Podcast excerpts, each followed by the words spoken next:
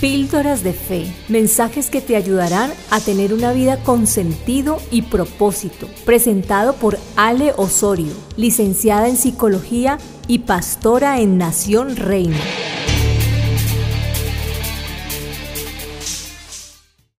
Estamos en el día número 3 de 40 días en su presencia. El día de hoy le he titulado Amplía tus fronteras. Dice la palabra del Señor en Éxodo 34, 24, cuando vayas a tu tierra voy a echar a tus enemigos y voy a ampliar tus fronteras. Nadie intentará adueñarse de tu tierra mientras vas esas tres veces al año a donde está el Señor tu Dios. Y aquí estaba esa conversación de Moisés con el Señor y le estaba prometiendo el Padre a Moisés y a todo el pueblo que esa tierra era de ellos. Le estaba diciendo tu tierra. Esa tierra simboliza ese lugar de conquista, simboliza ese lugar que ya te pertenece, simboliza ese lugar de paz, ese lugar de libertad financiera, esa seguridad emocional, familiar, eso que tú has estado anhelando en tu corazón y que hoy necesitas conquistar. Dios le estaba diciendo a Moisés, es tu tierra, es decir, ya le pertenecía. Y quizás hoy necesites comenzar a sentirte así, a sentir como esa tierra ya te pertenece, pero también allí le estaba diciendo en el texto, voy a echar a tus enemigos. ¿Y cuáles son tus enemigos? Haz una lista de quiénes son tus enemigos.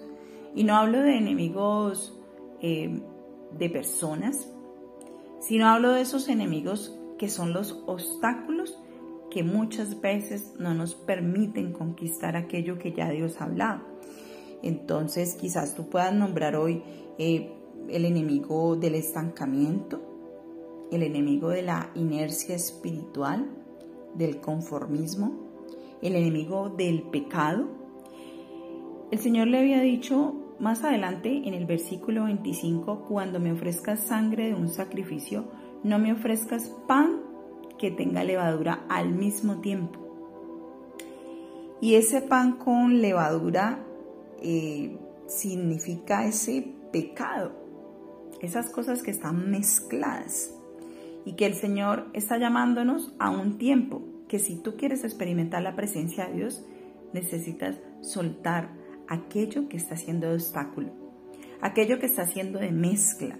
Él quiere corazones puros, Él quiere personas que le honren en todo sentido. Él dice que no quiere que le ofrezcamos pan con levadura.